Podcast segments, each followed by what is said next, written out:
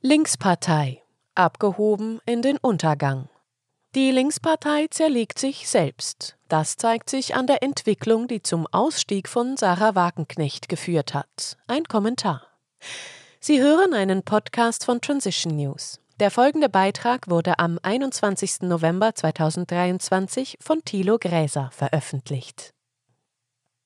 Wer braucht eine Partei, die sich anscheinend nur noch mit sich selbst beschäftigt und sich auch noch selbst zerlegt? Natürlich niemand. Und so könnte sich die Partei, die sich anmaßend die Linke nennt, durchaus selbst auflösen. Ihre Bundestagsfraktion hat diesen Schritt schon vollzogen. Grund ist der Ausstieg von Sarah Wagenknecht, die eine neue linkskonservative Partei gründen will. Die Spitze dieser Partei hat dafür gesorgt, dass sich eines ihrer zugkräftigsten Mitglieder verabschiedet hat. Aber natürlich wird es nicht zur Selbstauflösung kommen, denn die Partei wird schon gebraucht von all jenen, die durch sie zu Mandat und Posten kamen. Da hängen Existenzen dran, auch wenn ohne Fraktion im Bundestag die Steuermittel dafür nun knapp werden. Es sieht nicht gut aus für diese Partei, und sie selbst gibt kein gutes Bild ab. Das liegt zuletzt an jenen, die in den Medien erwartungs- und auftragsgemäß kein gutes Bild von ihr zeichnen. Das liegt am Umgang mit den eigenen Themen wie dem Frieden und mit den eigenen Mitgliedern. Über Wagenknecht kann ja jede und jeder denken, was sie oder er will. Schon länger hat sie sich anscheinend in der Partei nicht mehr wohlgefühlt. Erst versuchte sie es mit der Bewegung Aufstehen, die startete als der sprichwörtliche Tiger und landete ebenso sprichwörtlich als Bettvorleger. Nun kündigte die Politikerin mit anderen an, im Januar 2024 eine neue Partei zu gründen. Die wird wahrscheinlich, sollte sie zustande kommen, kurz für Aufsehen sorgen und dann wie Aufstehen ein kümmerliches Dasein fristen. Das ist zumindest meine Vermutung. Aus meiner Sicht überzeichnet die mediale Aufmerksamkeit für das Projekt die gesellschaftliche Nachfrage danach. Wagenknecht und die Linkspartei samt ihrer Vorgängerin PDS, das war immer ein schwieriges Gespann. Einst war die Frau zu links und kommunistisch für jene, die die Partei aus der einstigen DDR-Staatspartei an die bundesdeutschen Verhältnisse anpassen wollten oder sollten. Jetzt wird ihr vorgeworfen, zu rechts und populistisch zu sein. Der Vorwurf kommt wieder von den Angepassten in ihrer früheren Partei. Es sind die Selbstgerechten, wie Wagenknecht sie nennt. Eines haben die führenden Kräfte der Linkspartei nie begriffen. Das Potenzial dieser klugen Frau zu nutzen, um eine Politik öffentlich zu machen, die an den Interessen der breiten Mehrheit ausgerichtet ist. Sie wäre eine zu kräftige Führungsfigur gewesen, zugleich keine Marionette, weil sie selber Ideen und Visionen hat.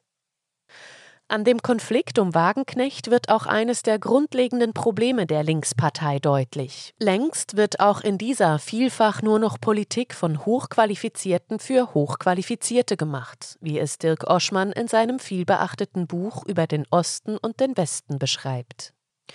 Längst ist diese Partei weg von den Problemen der breiten Mehrheit. Dabei gilt, dass Ausnahmen die Regel bestimmen. Einst war die Vorgängerpartei PDS eine Protest- und Kümmererpartei, die den in die Bundesrepublik geworfenen DDR-Bürgern auch ganz praktisch half, mit den neuen Verhältnissen zurechtzukommen. Das ist lange Vergangenheit.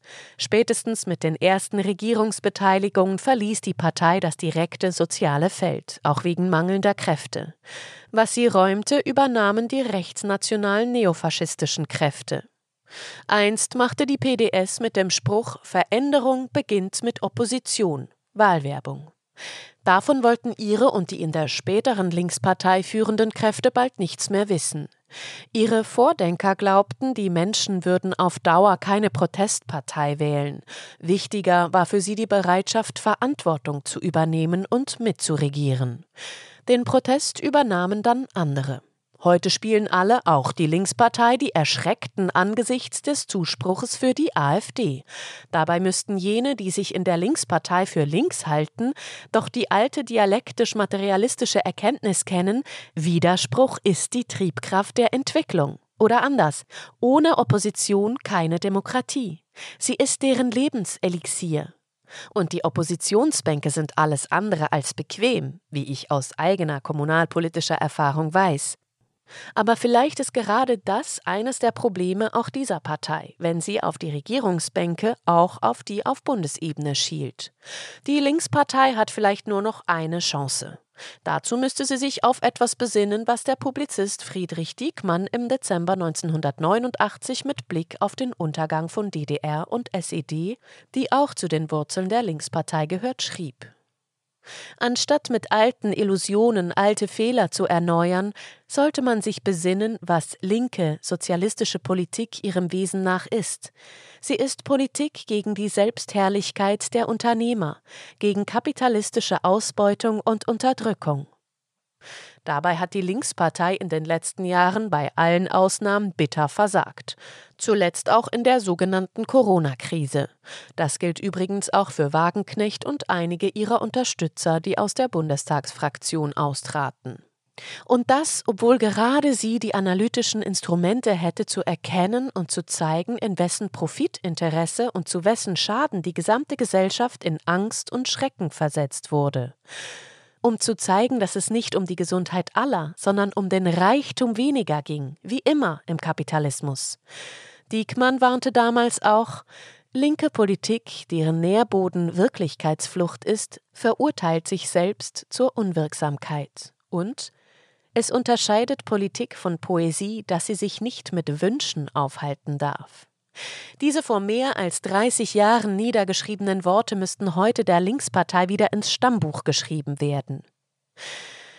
Sie wird untergehen, wenn sie nicht endlich wieder lernt, Protest zu artikulieren im Parlament wie auf der Straße, wenn sie nicht endlich wieder begreift, dass starke Opposition in den Parlamenten und in der Gesellschaft Veränderung bewirkt, wenn sie nicht endlich wieder anfängt, mit den Menschen in diesem Land zu reden, statt nur über und für diese, und wenn sie sich nicht endlich wieder um deren Interessen kümmert, für den Untergang ist nicht Sarah Wagenknecht mit ihrem Parteiprojekt verantwortlich. Die Gewinner werden jene sein, die eine tatsächliche linke Kraft in Deutschland fürchten.